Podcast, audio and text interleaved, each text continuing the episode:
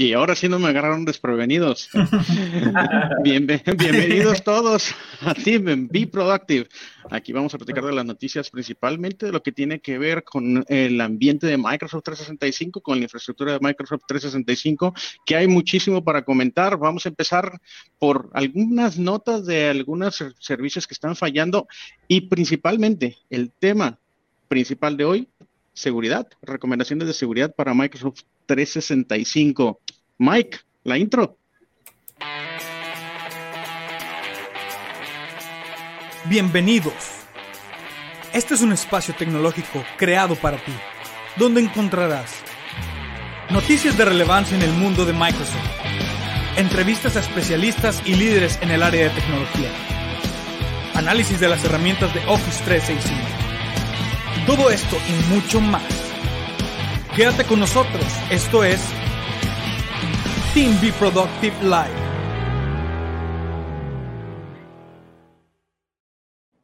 Pues ahora sí, Rodo, Mike, Dani, ¿cómo están? Hola, bien, bien. ¿Todo bien? Hola, hola a todos.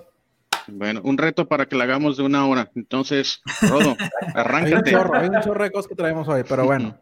La primera, Microsoft. Bueno, en lo que viene siendo Microsoft Teams, para ellos, para toda la gente que utiliza ahorita Microsoft Teams en su celular Android, hay una nota, Mike, estoy compartiendo pantalla, igual si me ayudas.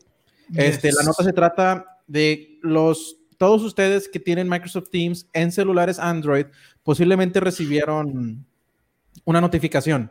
Bueno, algunos usuarios, no todos, yo en lo personal no la recibí, pero hubo muchos reportes de un, una alerta que les está llegando a todos eh, medio extraña. Entonces, esta nota es de, lo estamos viendo en Windows Latest por Mayak Parmar. Esa nota, de hecho, acaba de salir hoy. Ya quedó solucionado el problema. La situación es esta. Si ustedes tienen celular Android, en Microsoft Teams estuvo llegando una notificación como la que aparece aquí, FCM Messages, Test Notification con cuatro signos de exclamación medio extraña. Hay reportes de usuarios que la estuvieron eh, recibiendo la, nota o la notificación una vez, otros hasta cuatro veces la recibieron. Hacías clic, no pasaba nada. A final de cuentas, no es nada que haya causado un comportamiento en sus cuentas. O sea, si ustedes hacían clic, simplemente desaparecían. Entonces, esta notificación medio extraña que a todos nos estuvo llegando, bueno, a esos que tienen Android, ya está solucionado, ya Microsoft dio su statement de que ya no va a pasar. Esto se debía a uno de los servicios que tienen las, los celulares de Android, que tiene que ver con Google, los sistemas de Google. Estuvieron haciendo unas pruebas por ahí, a lo mejor por ahí se les pasó esto de las notificaciones, pero bueno, ya quedó solucionado, ya esto no va a pasar. Entonces, sin ningún problema, por si alguien los va llegando a Porque alguien se espantó, ¿no? alguien se escucha algo. Y es que entiendo que te salían en la parte de arriba, en las alertas del celular, te aparecía este mensaje, ¿no? A mí tampoco me apareció. Les llega, o sea, si lo tienen bloqueado como si fuera un mensaje, literalmente. Lo que sí es que me dio... Una notificación, ¿no? Sí, una notificación, nada más que es medio extraño porque a lo mejor estamos acostumbrados a un icono que aparece de Microsoft Teams. Hay algunos que les llegó medio distintos a como si viniera de otro servicio pero también decía Microsoft Teams y es por lo mismo, de que es un servicio de Google que estuvo causando esto. Entre Microsoft y Google, pero ya, quedó solucionado. Listo, la primera nota, Dani. Hay que meterle más el acelerador, si no, no va a alcanzar. Si no, si no, no llegamos, ¿verdad? si no, no llegamos. Oigan, este lunes 24, imagínense, 8 o 9 de la mañana y muchos de los usuarios queriéndose conectar a este, sus conferencias, eh, aquí en México, pues muchos de los, eh, pues, de los niños que están en la escuela, que están ingresando o empezando su, ciclo escolar, pues queriéndose conectar con sus maestros. ¿Y oh, cuál fue el error? Pues número uno, pues que estaban usando Zoom, ¿verdad? Pues, para empezar. error. sí, no, no. Sí, ¿verdad? O sea, ustedes no vayan a creer que nosotros somos pro Microsoft, ¿eh? No, no, vayan a pensar eso. esto, esto requiere este pedazo de aquí. Sí, exacto, por favor. y pues la, segunda cosa es que pues muchas de las personas que quisieron ingresar, este, pues no pudieron ingresar, ¿no? Estuvieron, empezaron a tener muchas dificultades y se empezaron a reportar problemas desde las 8 de la mañana y durante la mañana estuvo muy intermitente el servicio.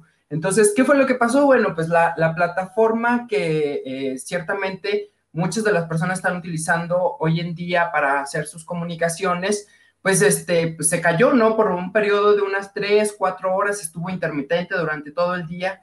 Y entonces, pues, ¿cuál fue la opción? Bueno, pues muchas de las personas empezaron a, a, a moverse a Microsoft Teams, ¿no? Entonces, que pues al final del día, este, aquí es como una balanza de los dos lados, ¿no? Entonces, mucha de la gente, curiosamente, ya tenía Microsoft Teams y tiene usando Zoom. Entonces, pues, híjole, ¿no?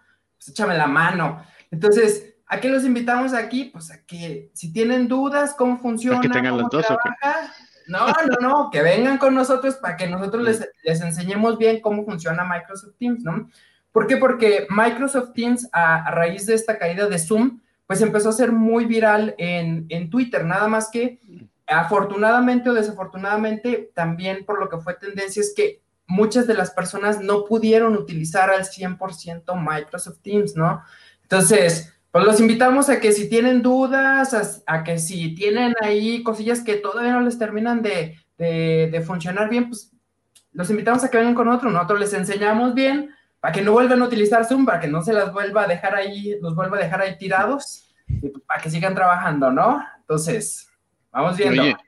Este, de hecho, para, para que vean que hay dos lados también, ¿no? Este, si ustedes se meten a la página directamente a Down Detector, también se van a dar cuenta que creo que al día siguiente también hubo algunas fallas en los servicios de Office 365, pero esto solamente afectaba si tú estabas tratando de entrar a la consola de administración y creo que fue por menos de una hora, ¿no? Entonces, de pronto, a mí me pasó, de hecho, este, de que traté de entrar a la consola de administración y de pronto se quedaba ahí dando vueltas, dando vueltas y literalmente, este, se llegó a marcar error, pero del error así, de eso es cuando estás literalmente viendo un servidor de, er, de, del IIS, de, pues bueno, básicamente del web server de Microsoft, y ¡poc! diagonal application fail. Yo dije, wow. Ya después este, se fue arreglando un par de horas, estuvo funcionando. Rodo, sigamos. Pues sigamos, ¿no? Si no, no me van a dar tiempo para hablar de seguridad. ¿eh?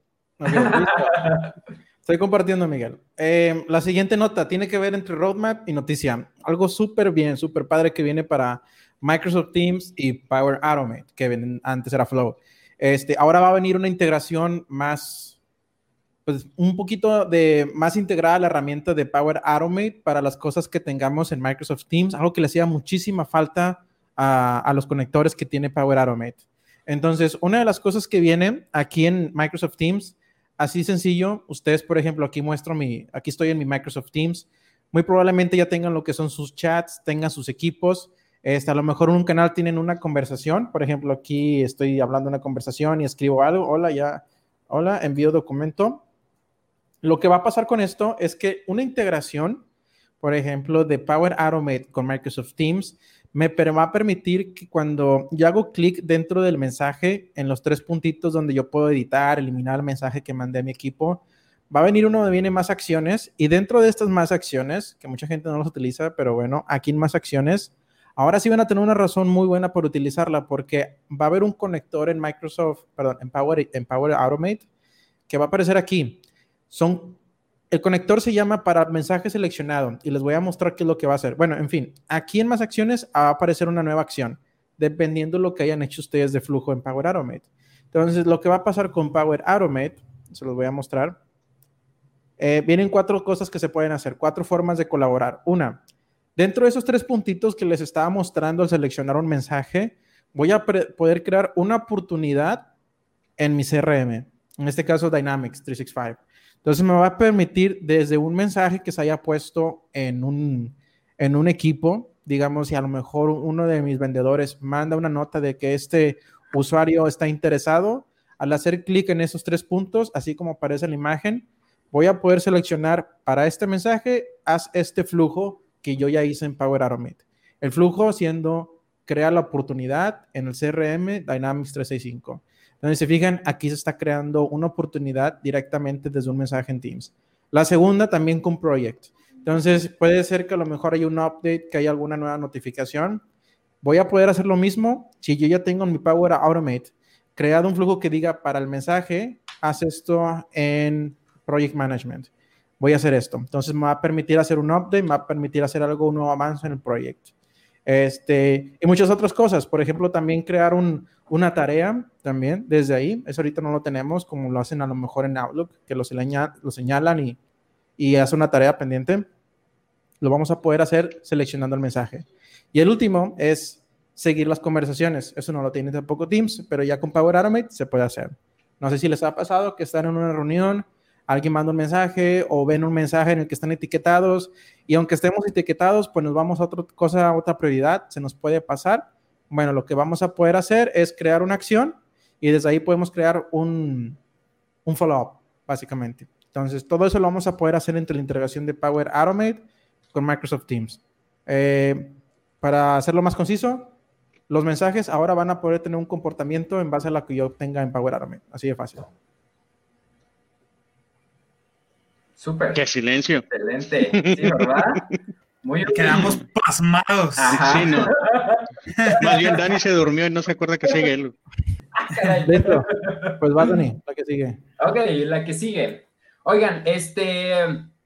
Eh, aquí una cosa. Microsoft está incorporando mucho lo que es eh, inteligencia artificial en, cada una de esas aplicaciones. ¿Qué es lo que está haciendo? Bueno, está haciendo que muchas de las actividades que nosotros hacíamos anteriormente, que a lo mejor podían, pudieran ser como eh, pesadas, se puedan ir haciendo muchísimo más rápido, ¿no? Entonces, ahorita lo que está incorporando es la parte de la transcripción. ¿Qué es lo que hace aquí? Este, como lo pueden ver ahí en la, en la pantalla, tienen un, un qué bonito gatito al cual ustedes le avientan una, un audio y este gatito lo que hace y lo que va haciendo con, con Word es que te va haciendo una transcripción de todo ese audio, ¿no? Entonces, lo que nos ayuda en esta parte es que, pues, no tengamos que estar tecleando este, este audio, sino que ya nos ayuda mucho con la transcripción de, de todo lo que nosotros tengamos, ¿no? Entonces, nos va ayudando muchísimo ya se está perfeccionando porque la, digamos que la primera versión que tenía de esto era una parte de, dictado. Entonces tú le pudieras, tú le podías dictar a, Word sin necesidad de estar escribiendo, le podías dictar y te iba escribiendo. Este, la verdad es que muy, muy acertado. Eh, yo estuve haciendo unas pruebas el otro día y la verdad es que está, es muy certero. Eh, inclusive si intentas tú traducir entre diferentes idiomas, la verdad es que te va identificando todas las palabras de una manera muy precisa, ¿no? Entonces, ya con esta parte de la transcripción, pues se vuelve como un plus, ¿no? A lo que, vaya, a lo que vamos teniendo de, estas herramientas de, Microsoft. Entonces, esto ahorita inicialmente está para Word, este, pero la idea es que pues para todas las aplicaciones que tenemos, como PowerPoint también, este, se vaya haciendo de esta manera, ¿no? Entonces, para aprovechar todo esto que tenemos, ¿va? Súper. ¿Y qué onda, Mike? Pues le seguimos. Vamos, vamos. ¿Pueden eh, compartir mi pantalla, por favor? Claro que sí. Listo. Bueno, eh, eh, esta, esta noticia está muy interesante. Es sobre Microsoft Fluid Framework. es algo que ya se ha estado ¿Qué cocinando. Es eso? Se ha estado cocinando desde hace un tiempo atrás. Este, y tiene, tiene mucho que ver con esta eh, habilidad que tenemos que se llama co-authoring, en donde eh, varias personas, 2, 3, 5, 10, 40, pueden entrar a un solo archivo y modificarlo. Eso fue como el boom en su momento. Recuerdan cuando era solamente un archivo y lo tenía que cerrar la otra persona para poder entrar y entonces este, poderlo modificar. Bueno, con el co-authoring olvidamos eso, todos podemos entrar al mismo tiempo. Eh, y sin embargo, bueno, hemos estado haciendo algunas eh, pruebas y cuando trabajamos en equipo notamos como, eh, pues bueno, yo escribo y un par, uno o dos segundos después ya se ve lo que, lo que yo estoy poniendo, que decimos que es en tiempo real. Sin embargo, este, Microsoft Fluid Framework lleva esto a otro nivel y no solamente a la hora de escribir, porque hay algunos videos que muestran cuatro pantallas en donde se está escribiendo en un archivo y en las cuatro pantallas, o sea, en las cuatro personas que están viendo el archivo, en el mismo momento en que están escribiendo, está apareciendo la información. Entonces es, es eh, instantáneo, ¿sí? Se está trabajando continuamente este, para poder implementarlo al 100. Esto, la verdad, creo que no tenemos aquí una fecha como estipulada, pero este, ya se está trabajando. Y aparte, que otra cosa que tiene muy, muy, muy interesante, es que eh, Microsoft Fluid eh, Framework va a trabajar también como a base de plantillas. Para los que ya eh, están familiarizados un poquito con las herramientas de Microsoft, sabe que existe, por ejemplo, tenemos una herramienta que se llama Power BI, la cual nos muestra gráficos y esos gráficos se alimentan de, un, de X, una base de datos, en donde al recibir datos, la tabla se modifica en, en tiempo real. Bueno, algo así digamos que en chiquito va a ser como funciona esto de Fluid Framework. Lo que va a suceder es que, por ejemplo, en un correo, tú vas a poder mandar un correo y le vas a poder eh, agregar un attachment de una tabla de, X archivo, ¿no? Entonces, el archivo fuente va a ser esa tabla, a ti te llega el correo, tú lo ves y, dices, oye, pero hay algo aquí que, no me parece que, que está bien, hay que modificarlo. La persona que tiene acceso al archivo entra, modifica la tabla y tú vas a ver en tiempo real en el correo que te mandaron cómo se modifica esa, esa tabla de Excel, por ejemplo. O si tienes un Word y pones una, una gráfica de un PowerPoint o una gráfica que se hizo de un Excel, vas a tener las tablas, digamos que van a ser dinámicas. Porque van a ser como que componentes vivos, ¿no? Así es. Entonces, los, las modificaciones que tú hagas en el archivo base va a verse reflejado en la tabla que tú pegaste en el Word, por ejemplo, que vas a presentar como, como un reporte. Entonces, todo esta, como dicen, e, esto vivo de, de, Microsoft que nos va a entregar con el Fluid Framework va a estar muy interesante porque yo creo que hasta va a causar un poco ahí de, de, extrañez de repente que, oye, ves la tabla de una manera y te conectas al día siguiente y la ves de otra. ¿Ah, qué pasó? Ah, pues la modificaron. Entonces, va a estar muy interesante cómo vamos a empezar a colaborar en tiempo real y, en ese mismo instante. Oye, y de hecho, por ejemplo, este, ya ahorita ya empiezan a hacer algunas pruebas y, hay una página web, no sé si la tengas por ahí, que hay una página web de este, donde puedes empezar a probar un poquito cómo empieza a, nacer todo este tema de Fluid, ¿no? No sé si venga ahí en ese artículo. creo que, de hecho, creo que es esta, ¿eh? Fluid.microsoft.com. Ajá, sí además, una nota importante ahí, o sea, ya funciona para que ustedes vean qué estructura y qué cosas van a poder ustedes utilizar en, en, un fluido, ¿verdad? Vamos a decirlo así. A lo mejor le van a llamar así, fluidos. Entonces, ¿cómo lo van a poder utilizar? Tablas, este, números, etcétera. Lo único es que todavía no funciona con las aplicaciones como hablo, como ya dijo Mike. O sea, esto ya sigue, todavía no funciona la integración, pero ustedes ya pueden ver, o sea, cómo el, el Fluid Framework va a funcionar y qué se va a poder utilizar dentro de él. Así, de hecho, miren, por ejemplo, aquí tengo, es un video este, pero miren, esto por ejemplo es un correo y aquí está pegado una tabla, aquí con sus gráficos. Entonces, esto es un Word y un, eh, este es un Excel. Y se fijan cómo están las gráficas, pero todo eso va a ser modificable en tiempo, en tiempo real. Entonces va a estar bastante interesante. Hay mucho que ver con esto y mucho que esperar con esto de eh, Fluid Framework de Microsoft. Bueno, oye Mike, lánzate la cortinilla de roadmap porque sigue algo de roadmap. Por supuesto, como claro que sí, como no, con mucho gusto. Roadmap.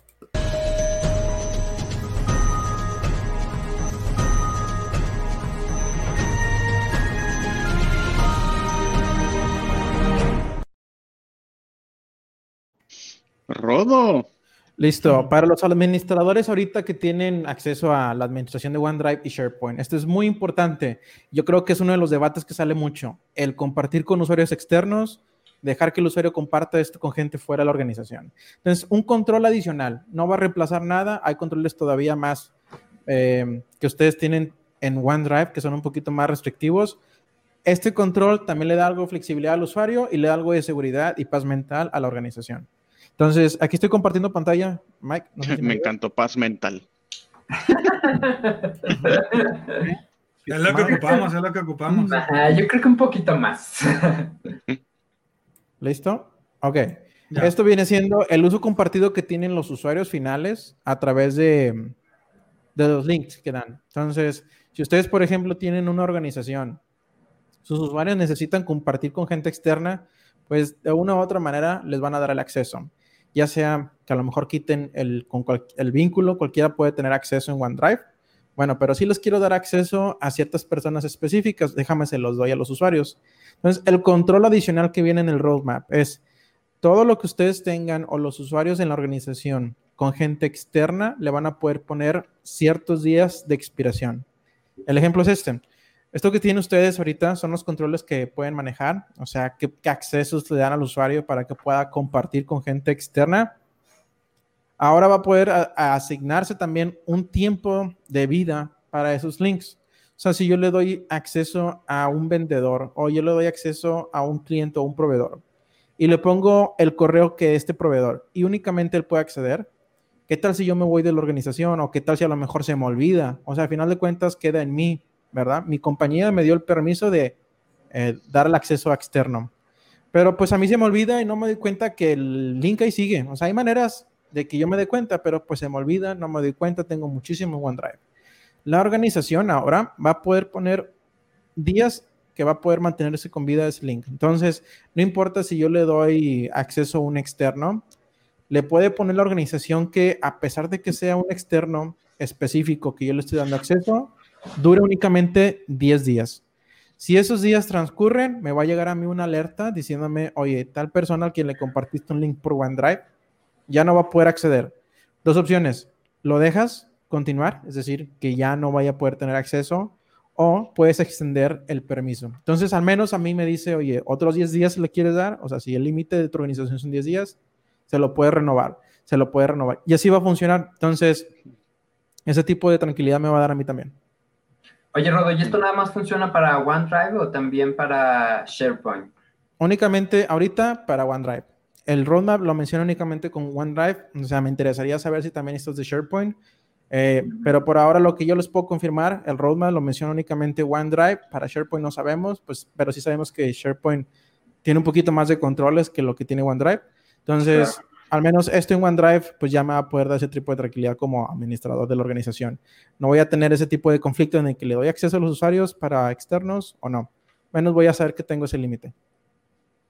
Bueno. Sigue una noticia, Mike. Y se nos olvidó la cortinilla de noticias, entonces hay que pasar la cortinilla de noticias. Ajá.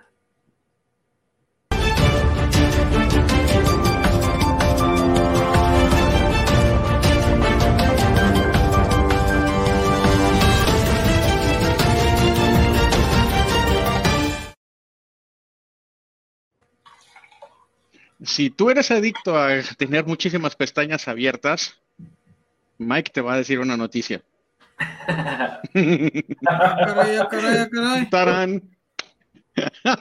Hola.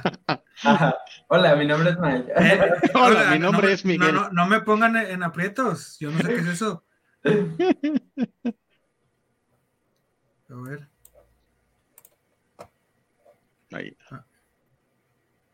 Yo les voy adelantando porque más o menos me la sé. El tema es de que para los que no estén familiarizados, hay diferentes, uh, ¿cómo le llaman? diferentes, diferentes canales, eh, diferentes canales en donde se van poniendo disponibles los productos en diferentes etapas de madurez. Uno de esos canales le llaman Canary. Canary eh, es, digamos que prácticamente antes de tener una versión beta de un producto. Y en este caso, por ejemplo, este, en, la, versión Canary de Edge ya están liberando una función y de hecho esa función parece que es como que una, una función que liberaron a algunos de los usuarios de Canary y luego a otros a otro del grupo de Canary les liberaron una función tradicional de las pestañas. A este, este, este grupo en particular les pusieron la opción de que ahora las ventanas salen así en, en vertical en lugar de, digo, las pestañas salen así en vertical en lugar de que salgan en horizontal. Y si ya tienes la nota por ahí para que nada más pasemos ahí un poquito la fotito. ¿Sí? ¿No? Pero estoy acá en mute. La, nota. Mm, no, a ver, denme chance.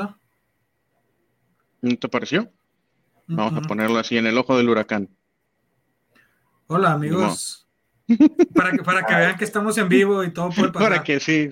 exactamente. Tal, cual. Pero si no, pues le seguimos. Y no pasa Le seguimos, ¿no? Pues sí, le siguen a lo mejor. Bueno, listo. Entonces, ahora viene lo duro, la carnita. Y espero que tengan bastante paciencia y que me vayan siguiendo porque va a estar para largo. ¿Cómo mantener la colaboración en, ¿qué? de Microsoft 365 seguro en la nube? Entonces, ahí les van los tips, ¿no? Porque dijimos que este programa se llama los cinco recomendaciones de seguridad de Microsoft 365. Eh, la primera recomendación viene a partir de este artículo. Los artículos los pueden consultar ahí en los comentarios. Y la recomendación número uno es habiliten la autenticación de factor múltiple, que básicamente si vamos siguiendo aquí, este, por cierto, antes que empecemos con esto, antes de que me siga corriendo, ¿se acuerdan que hay una función que la, vez pasada les presumí en donde tienes en la, a la altura de la barra de tareas tienes un icono que parece un librito? Si tú lo aprietas, tú te pones a, tú tienes la, digamos que en modo lectura, ¿no? Entonces, en un artículo así que normalmente tiene bastantes artículos, o sea, bastante publicidad y ese, lo puedes poner en modo lectura, tu navegador Edge, y en modo lectura es mucho más fácil de darle seguimiento a la lectura. No tienes toda la publicidad, entonces, pues y además no tiene, no salen los pop-ups. Pero además, también se lo presumía, se los presumía la vez pasada, también puedes cambiar y hacer una traducción sí, este, instantánea. Entonces aquí eliges español, es más fácil que yo vaya siguiendo leyendo en español, en lugar de hablando en, leyendo en inglés y hablando en español, y lo traduce de manera simultánea, no simultánea, de manera instantánea.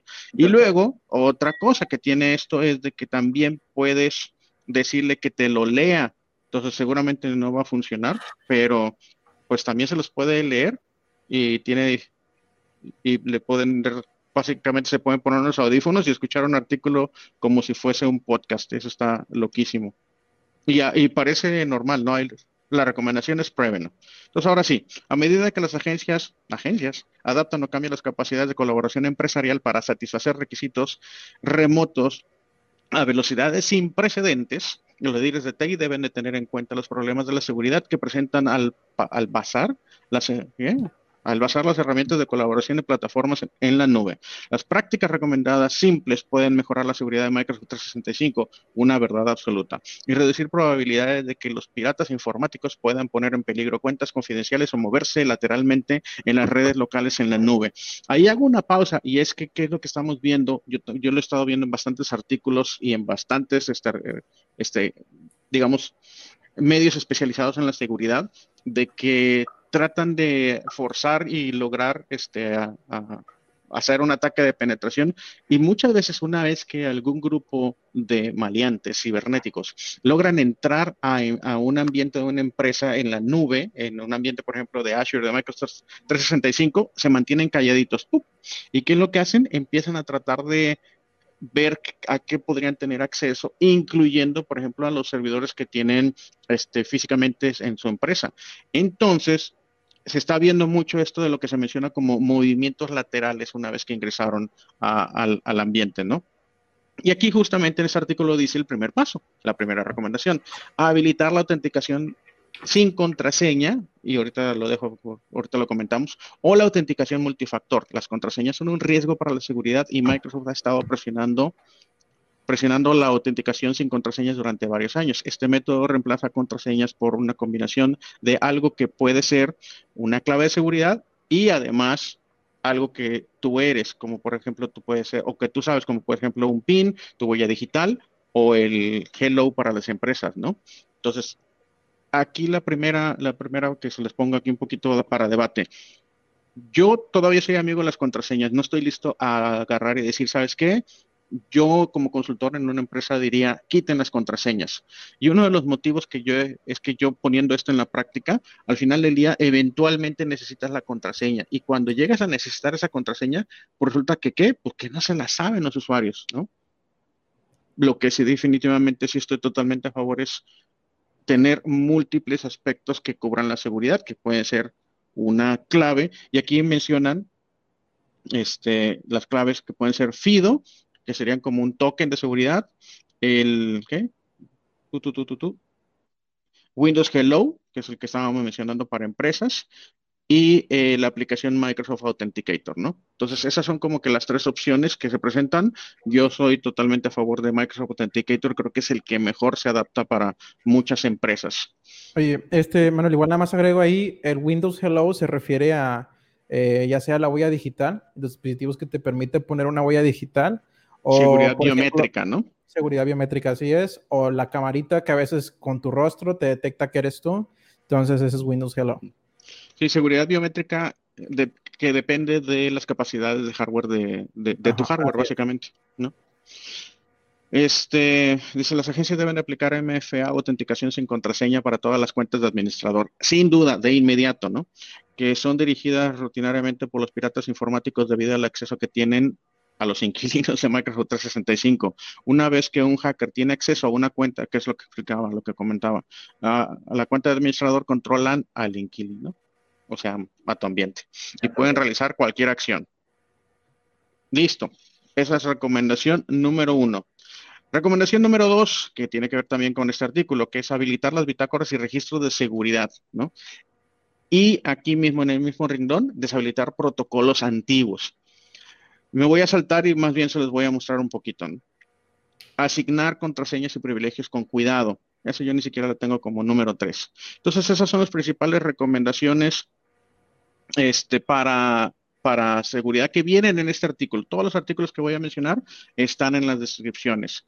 Entonces, si ustedes entran a una consola de administración, y, ay, perdón, aquí qué bueno que lo tengo en orden, pero justamente parte de estas recomendaciones también están este, publicadas por parte de la Agencia de Seguridad Cibernética de Estados Unidos. Entonces, este artículo también viene en la descripción, se les recomiendo que le den una visitada y básicamente habla de seguridad o recomendaciones de seguridad mínimas o básicas para Microsoft, si tienes un ambiente de Microsoft 365. ¿Listo?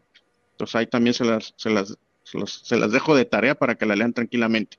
Pero en la práctica, ¿Cómo funciona esto? Si ustedes van a la consola de administración de Microsoft, ustedes tienen muchas consolas que incluyen, por ejemplo, las de, seguridad y las de compliance o cumplimiento.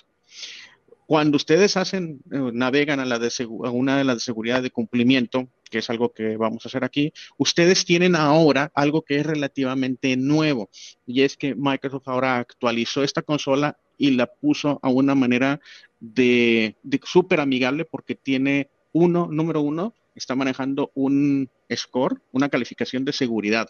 Por ejemplo, en, esta, en este ambiente que yo estoy mostrando, el score de seguridad actual es de 55.17 y este score, si se fijan, esta es una línea de tiempo, este score ha ido aumentando. ¿Con base en qué? Con base en diferentes acciones que se han tomado en este tenante en particular. Oye, ¿qué acciones podría yo tomar? Bueno, también en esta misma consola viene una cantidad de acciones recomendadas, ¿ok? ¿Cuál es el reto?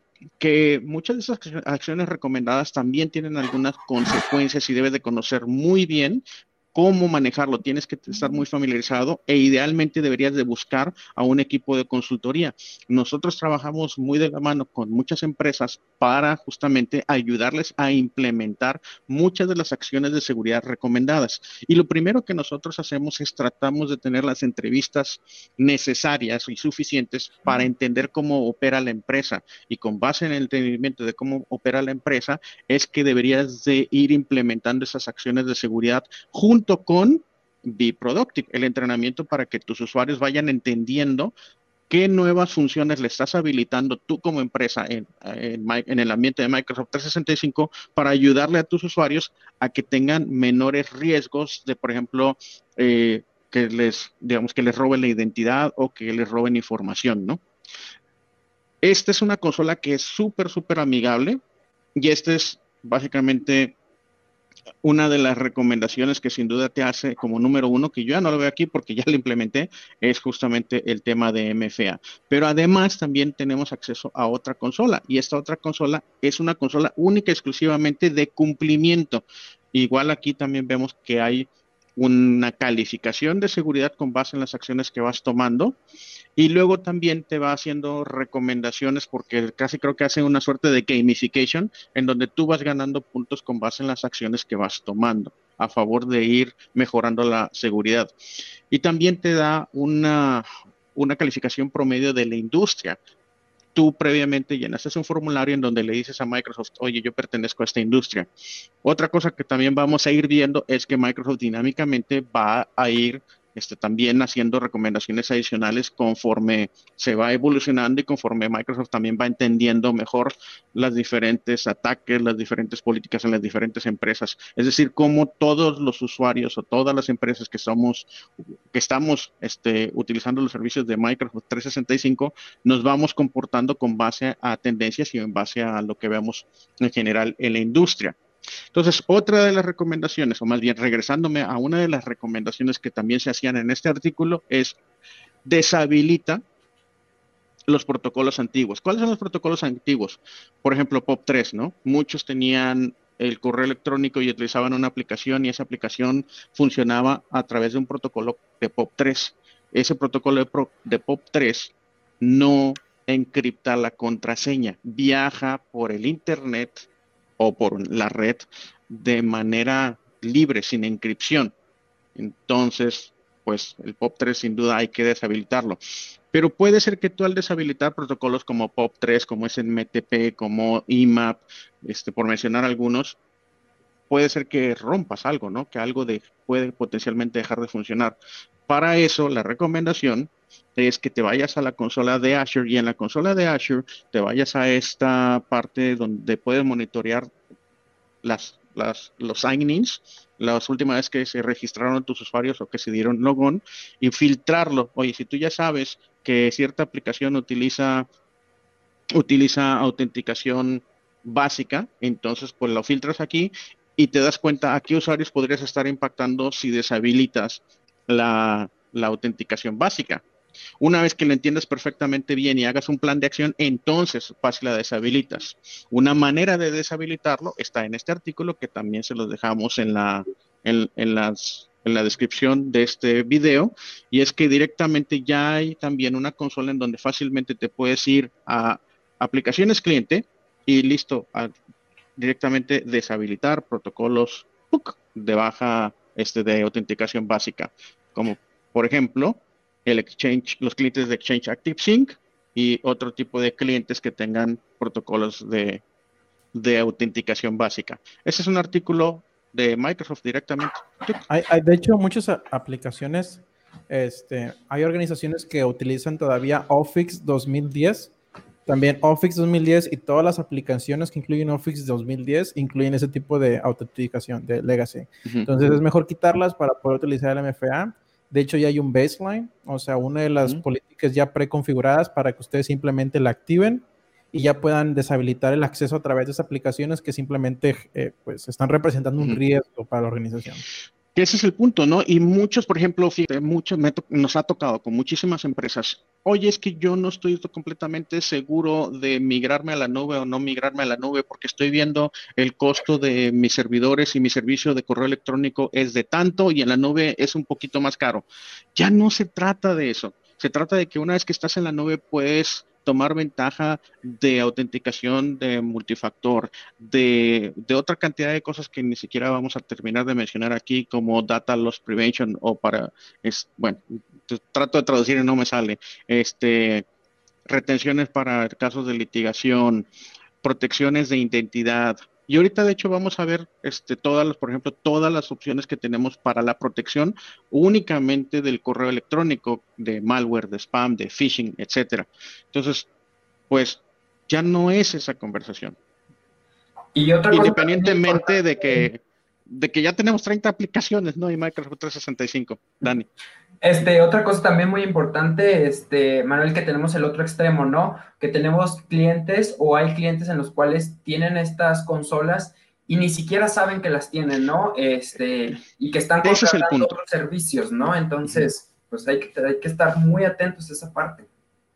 Y ese es el punto, e, e, es justamente ese es el punto, ¿no? De que por alguna razón luego toman ya, llegan muchas empresas también a tomar la decisión, listo, Microsoft 365 sin duda, este, y luego van, habilitan las licencias y suben a sus usuarios y no hacen esta habilitación. Hay algunas empresas que lo hacen por temor, por desconocimiento de las consecuencias o el impacto que puede tener a los usuarios. Y es que una, una política de seguridad mal implementada, que por ejemplo impacte a, no sé, a un director, eso muchas veces termina en que y te, se ve forzado a eliminar o, a deshabilitar esa, esa política porque impactó en la productividad de un usuario, ¿no? Y entonces este, después no se hacen esas, e, esas habilitaciones. Y luego hay otros que, como tú dices, que es el caso, este, apenas estoy yendo a un el artículo que sigue. Y hay otro, y hay otro caso, otros casos en donde, como tú lo estabas diciendo, ni siquiera las habilitan porque no saben, ¿no? Que lo tienen.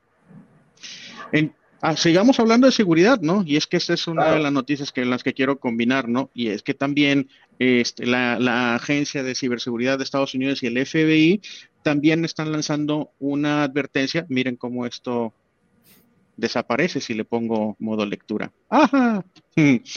Están, están, este, ¿cómo se llama? Ah, lanzando una, están lanzando una advertencia acerca de ataques en las que están directamente, eh, directamente buscando vulnerar a usuarios de Microsoft 365. La vez pasada eh, hablamos de un artículo en donde un grupo de hackers lo que hizo es emular las páginas de, login de Microsoft 365, luego enviar un correo diciendo, oye, tienes que actualizar tu contraseña o tu contraseña se va a actualizar de manera automática. Si quieres mantenerte con la misma contraseña, dale clic aquí. Los mandaban a una página, esa página se parecía a la de a, la idéntica, a la de Microsoft 365, y, y, pues entonces muchos de los usuarios llegaban a caer, ¿no? Este, y se acuerdan que vimos todo el resumen de los sitios que incluían Nestlé, Microsoft y un montón de empresas. Ahora, fíjate lo que están haciendo, algo se llama, estos ataques ahora les llaman phishing. ¿Ustedes saben qué es phishing? no es phishing. Pues, phishing. Sí, pero ¿sí saben qué es? Pues por teléfono, ¿verdad? Por voz. Voice phishing, exactamente. Es por voz. Entonces les hablan por teléfono y le dicen, oye, ¿sabes qué? Fíjate, soy el, no sé si somos, si somos este, mi jefa. oye, eh, ¿sabes qué? Habla Adrián de, Administración y Tecnología. ¿Sabes qué? Fíjate que tuvimos un problema. Eh, que, que, tu usuario tiene, eh, tu, vemos que tu contraseña tiene un problema, por favor entra a y luego aquí es, fíjense, están en la nota lo que dice. Por favor, entra a support-migesa y la intención es de que ellos registraron muchos dominios de muchas empresas que estaban atacando con la intención de que pareciera legítima. Entonces, entra a support-migesa y por favor, ahí donde dice bla bla, este, pon tu usuario y contraseña y toma, ¿no? Entonces, este, estaban, lanzaron esta advertencia. Para continuar, porque el tiempo, el tiempo si no, no me va a dar. Eh, los titulares, los títulos, mi estimado. Eso, ahora sí, continuamos. Encontré otro artículo para básicamente, ya vivimos la primera, ¿no? La primera recomendación, habilitar la contraseña MFA. Segunda, habilitar logs de auditoría y bitácoras. Que por cierto, ahí también me detengo, aunque ya lo mencioné como este, cómo lo habilitas, básicamente es al habilitar los registros de a nivel administrador en un ambiente de Microsoft 365, lo que también te permite es de que lo conectes a otro servicio como Azure Sentinel y que tú tengas una consola centralizada de alertas. ¿sí? Entonces ya sobre eso tú puedes hacer todo tipo de búsquedas se me olvidó ahí mostrarles navegar a cómo, hacia dónde está la consola para que tú hagas la consulta de auditorías, pero puedes tener la consola donde tú puedes navegar y buscar sobre el registro de auditoría o lo puedes mandar hacia, hacia Azure Sentinel. Y Azure Sentinel tiene toda una serie de reglas que Microsoft las trabaja y las actualiza de manera muy seguida para que dinámicamente te vaya resaltando qué es lo que, por qué es lo que le debes de prestar atención y también te recomienda qué es lo que deberías de estar haciendo al respecto. Oye, mira, vi una alerta donde un administrador le dio permisos a un usuario externo como invitado y luego te da también un set de, acciones recomendadas. Ahora sí, administración de Microsoft 365. Entonces vamos a hablar de una serie de recomendaciones específicamente que tienen o principalmente que tienen que ver con el correo electrónico. Vámonos este, con el artículo. Dice, nuestra serie en curso, ahí también ese artículo está en las descripciones. Entonces, nuestra serie en curso sobre administración de Microsoft 365 ocurre que recurre a una de las áreas más importantes a las que se enfrenta cada administrador, la seguridad de correo electrónico. Microsoft tiene varias categorías de directivas de seguridad correo electrónico, de correo electrónico que están disponibles en forma predeterminada en Microsoft 365. Puede encontrarlas aquí, ahorita se las muestro yo también. O este, navegando por el centro de administración, todos los centros de administración, seguridad, protección contra amenazas políticas.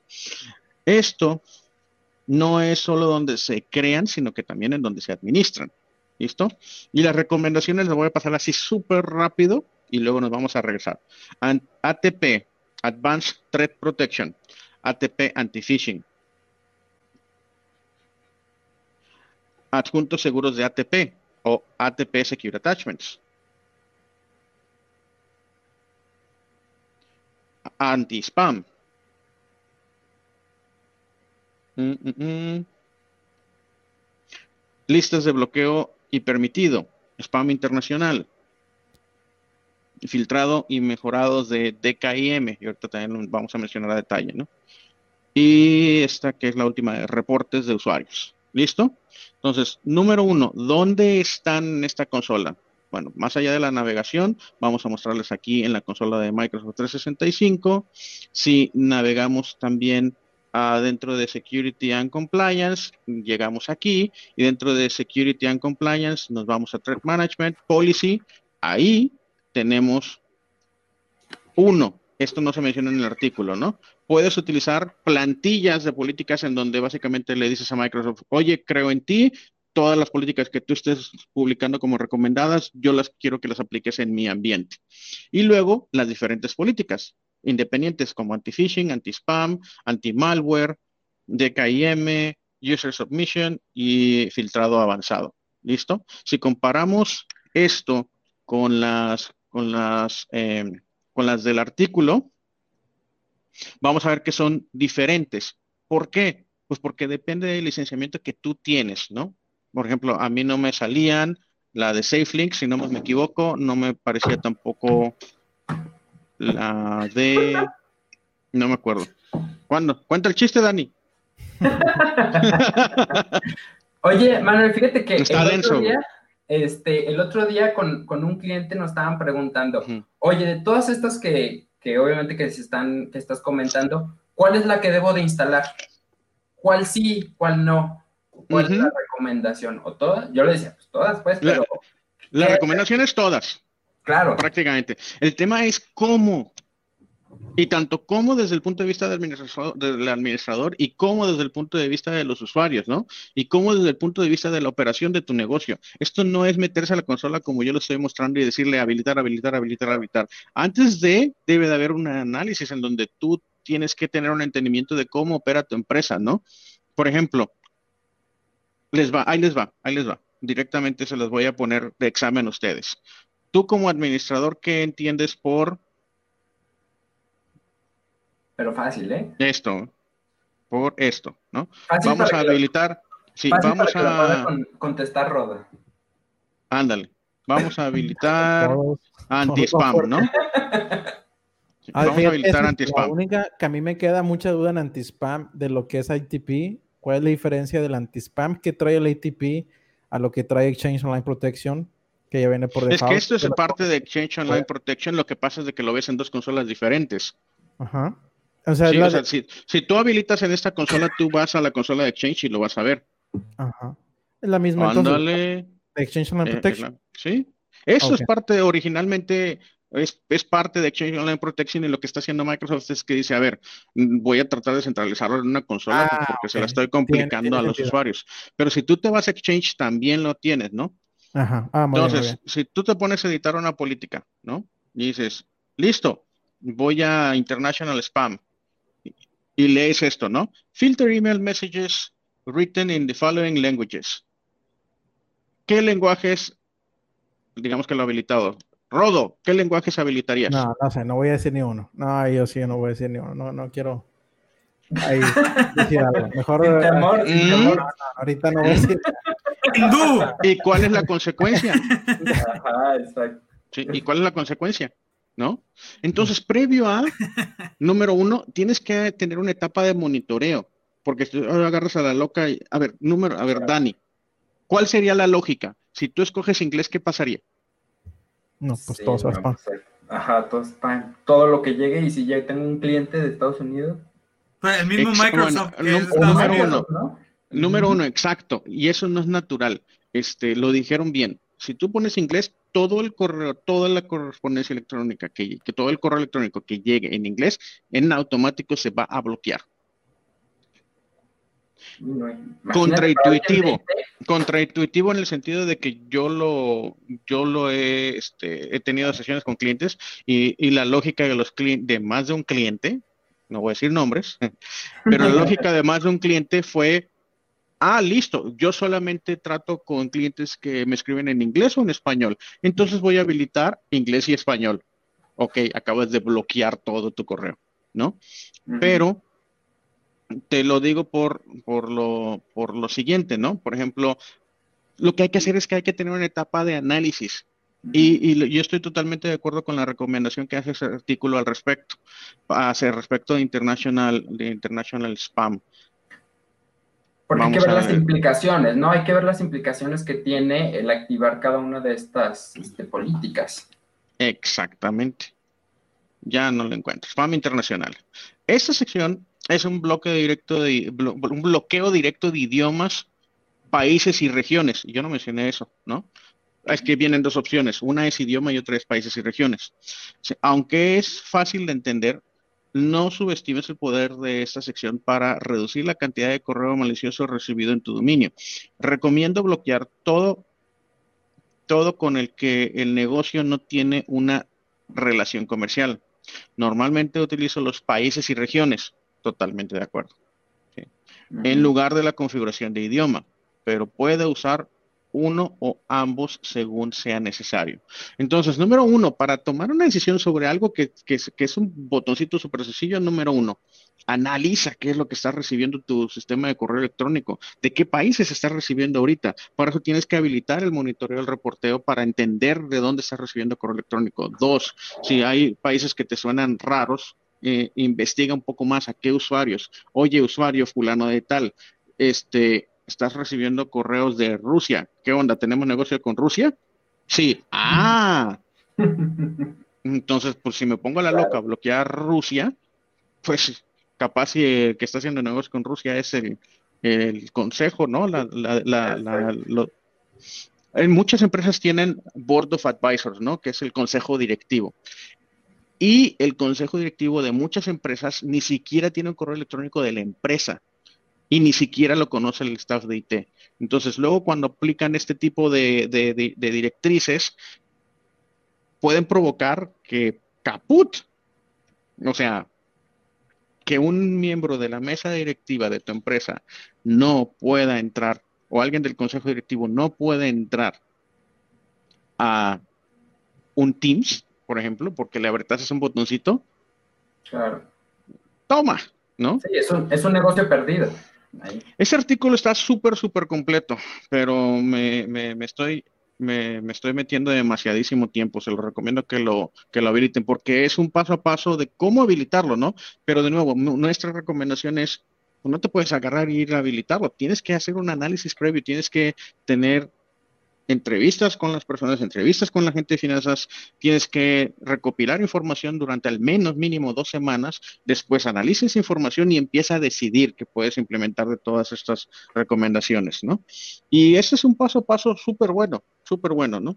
Eh, aquí te, te recomienda en qué parte ir habilitando qué, ya, ya vimos la de anti-spam, cómo habilitar, por ejemplo, la parte del anti-phishing, la consola de anti-phishing, cómo desarrollar una política. Por ejemplo, aquí yo estaba habilitando una que decía Team Be Productive Test y pues todo el detalle vean en el artículo porque ya me comí el tiempo. Una recomendación que voy a recalcar bastante y que parece que es una opción bien, bien pequeñita. Dentro de las opciones de anti-spam hay una, una pequeña palomita donde tú puedes hacer un, hacer un, marcar una pequeña opción y esa pequeña opción se llaman safety tips. Básicamente, safety tips es una manera en que puedes ayudar a que tus a que tus usuarios tengan un mejor entendimiento de qué es lo que se está detectando. Y entonces va marcando directamente en el cuerpo del correo, por ejemplo, correo sospechoso, spam, eh, mail safe, este, seguro, o incluso que, por ejemplo, no se, no se verificó el correo. Y otra recomendación también buenísima, también cuando naveguen estas, opciones, es que sí o sí permitan, ya estoy en el equivocado, permitan o habiliten la opción para que sus propios usuarios reporten cuando por alguna razón un spam o un phishing pasó todos los filtros y el usuario tiene la capacidad de detectar, habilítenle esta opción a los usuarios para que ellos puedan también reportarlo tanto a Microsoft como a ustedes. Y esa opción también se habilita directamente acá en las políticas y es un botonzote grandote que es User Submissions. La recomendación es de que al menos se lo reporten a Microsoft. Si ustedes, como muchas otras organizaciones, tienen esta tarea, Microsoft consolida y habrá este, beneficios para todos los que formamos parte de la comunidad de usuarios de Microsoft 365, ¿no? Entonces, ahí están este, algunas recomendaciones. Entonces, repasemos. Ya vimos habilitar la seguridad de contraseñas, habilitar la bitácora, deshabilitar protocolos antiguos, seguridad de correo electrónico anti-spam, anti-phishing, eh, safe attachment, safe links, que ni siquiera lo mencioné, anti-spam, anti-malware, que tampoco lo mencioné, pero están en el artículo de cómo se habilitan todas esas opciones. ¿Y qué sigue? Mike, sign mute. A ver. Dani, creo que estás en mute. Estás diciendo algo, pero no te escuchamos. Ay, perdón. Este, ya nada más para, cerrar. ¿Los dejé dormidos o qué? Ajá. no. Oigan, ya para cerrar este, este, un poquito, este, para que todo esto pueda funcionar y todas estas eh, políticas puedan estar trabajando súper bien, este, también una recomendación es que pues este, contraten una campaña de adopción de este, las políticas de seguridad porque esa misma, es, ese mismo brazo que puede ayudar a que todo esto funcione, que son los usuarios finales, también puede eh, ser que al final del día haga que estas políticas no funcionen al 100% en las organizaciones, ¿no? Entonces, en la medida que los mismos usuarios finales conozcan estas políticas, para qué sirven y qué beneficios tienen, pues va a ser muchísimo eh, más efectivo, ¿no? Y, se va a poder proteger, que es el objetivo de todas estas políticas, ¿no? Entonces, sí, siempre tener considerado siempre al usuario final, ¿no? Que es quien, quien va a estar al final del día este, aplicando o, bien, viéndose beneficiado de todo esto que se va a estar implementando en las organizaciones. Y miren qué es lo que está pasando ahorita. Este, por ejemplo, la Universidad de, Utah eh, acaba de pagar un ransomware. No sé si tienes por ahí la nota, Mike, pero básicamente la Universidad de Utah recibió un ataque, pudieron detectar ese ataque a tiempo, les iban a encriptar sus archivos, pero ¿cuál es la práctica que están teniendo ahorita estos, estas personas maliciosas que están haciendo estos ataques de ransomware? La práctica que están empezando a tomar es que toman la información, la copian antes de encriptarla, ¿no? Antes veíamos que en un ataque en donde encriptaban la información y después pedían eh, una recompensa para recuperar esa información o desencriptar esa información. Ahorita lo que estamos viendo es de que extraen información y después la encriptan. Entonces, ¿qué fue lo que pasó? Se da cuenta la Universidad de Utah que les empiezan a encriptar los archivos, no les alcanzan a encriptar más que el 0.02% de los archivos.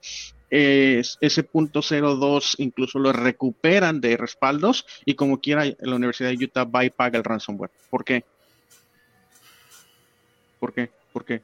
¿Quién me dice? Pues, no sé, importante o qué estaba ahí. datos, datos extremadamente importantes, datos sensibles. ¿Sí? Como por ejemplo, incluyendo la información de los alumnos. Entonces, el, la banda de, de ciber ransomwareos de, este, lo que hacen es, dicen, ¿sabe qué? Listo, qué bueno, pero yo voy a publicarlo. O me pagas o la publico. Finalmente, la Universidad de Utah tiene una póliza de seguro que cubre ransomware, entonces le tocó pagar parte de, no todo, del ransomware, pagaron, este, y Y pues cruza los dedos porque pues yo no creo que la hayan borrado, ¿no? Sí, no, si, la copiaron, digo, no, te pagues el ransomware por recuperar la información, pero... Secuestradores cibernéticos. Secuestradores de cibernéticos de información. Oigan, este, bueno, ya se nos está acabando el tiempo, pero hay algo que quiero mencionar bien importante este, antes de terminar con este episodio, que está, estamos hablando eh, muy fuertemente de las cuestiones de seguridad. Nosotros como, eh, como Migesa eh, estamos también pues ayudando a las empresas a que puedan evaluar su, su nivel de seguridad, por así decirlo. Entonces, tenemos un departamento que está encargado de hacer un assessment de seguridad y es totalmente gratis para todas las empresas que eh, tienen esta, esta curiosidad de, saber cómo, cómo andan en cuestiones de seguridad, en qué pueden mejorar, si están bien, no están bien, este, algunos ejercicios, digamos y cómo implementar esto que estamos comentando, ¿no? Así es, sí, sí. Entonces, eh, pues de entrada, mi jefa les puede ayudar, el assessment de seguridad es gratis y una vez que se haga el assessment, ya lo que eh, el diagnóstico, por así decirlo, que, resulte de ello, pues bueno, ya vemos eh, después cómo implementarlo o qué se ocupa, qué no, que sí, etcétera, lo podemos hacer también. Bueno, pero déjame excederme cinco minutos. Ándale. Ándale, Mike, porfa. ¿Sí? No, los van a cobrar, pero está bien. nos va a cobrar el programa que sigue. Pero bueno, este, rápidamente hay otro artículo también está en la caja de los comentarios que es un artículo de los cinco principales, que por cierto ni siquiera he mencionado de quién son, ¿no? Ese es un artículo de IDM, los anteriores son de TechGenix y el primerito que mencioné es de Windows Central, ¿no? Entonces, ahora sí, en este artículo de IDM, el autor Hunter Williams publica el, este, básicamente algunas recomendaciones de seguridad. Y esto es algo total y completamente diferente. Hace rato hablábamos de correo electrónico. Este habla justamente de información y la sensibilidad de la información y lo que puedes hacer al respecto. Aquí, de hecho, lo menciona como el título de cinco titulares características, trucos del Centro de Seguridad y Cumplimiento y hace la recomendación, entre otras, y eso es lo que voy a tratar de mencionar, es que apliques las etiquetas y directivas de retención que es, esto, traducido al inglés, es todo lo que tiene que ser que ver con la habilitar lo que se llama Data Loss Prevention. También aquí en este artículo hacen un poquito de mención de cómo lo puedes identificar o encontrar en la consola. Habla de, de estas etiquetas de retención y de sensibilidad, ¿no?